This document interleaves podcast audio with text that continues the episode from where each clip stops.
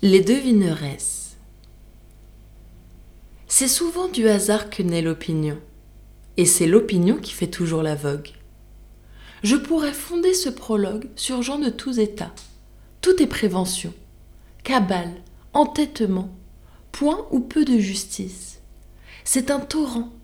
Qui faire Il faut qu'il ait son cours. Cela fut et sera toujours.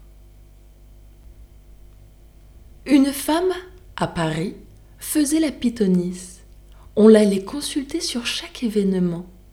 Perdait-on un chiffon? Avait-on un amant? Un mari vivant trop au gré de son épouse? Une mère fâcheuse? Une femme jalouse? Chez la devineuse on courait pour se faire annoncer ce que l'on désirait. Son fait consistait en adresse, quelques termes de l'art, beaucoup de hardiesse, du hasard quelquefois. Tout cela concourait, tout cela bien souvent faisait crier miracle. Enfin, quoiqu'ignorante à vingt et trois carats, elle passait pour un oracle. L'oracle était logé dedans un galetas.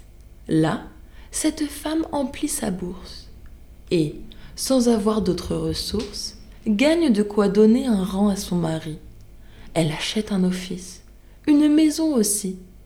Voilà le galetas rempli d'une nouvelle hôtesse, à qui toute la ville, femmes, filles, valets, gros messieurs, tout enfin, allait, comme autrefois, demander son destin. Le galetas devint l'antre de la Sibylle. L'autre femelle avait achalandé ce lieu. Cette femme eut beau faire, eut beau dire Moi devine, on se moque. Et messieurs, sais-je lire? Je n'ai jamais appris que ma croix de par Dieu. Point de raison, fallut deviner et prédire, mettre à part force bon du cas, et gagner malgré soi plus que deux avocats. Le meuble et l'équipage aidaient fort à la chose. Quatre sièges boiteux, un manche de balai, tout sentait son sabbat et sa métamorphose. Quand cette femme aurait dit vrai dans une chambre tapissée, on s'en serait moqué. La vogue était passée au galetas. Il avait le crédit. L'autre femme se morfondit. L'enseigne fait la chalandise. J'ai vu dans le palais une robe mal mise gagner gros. Les gens l'avaient prise pour maître telle qui traînait après soi force écoutant. Demandez-moi pourquoi.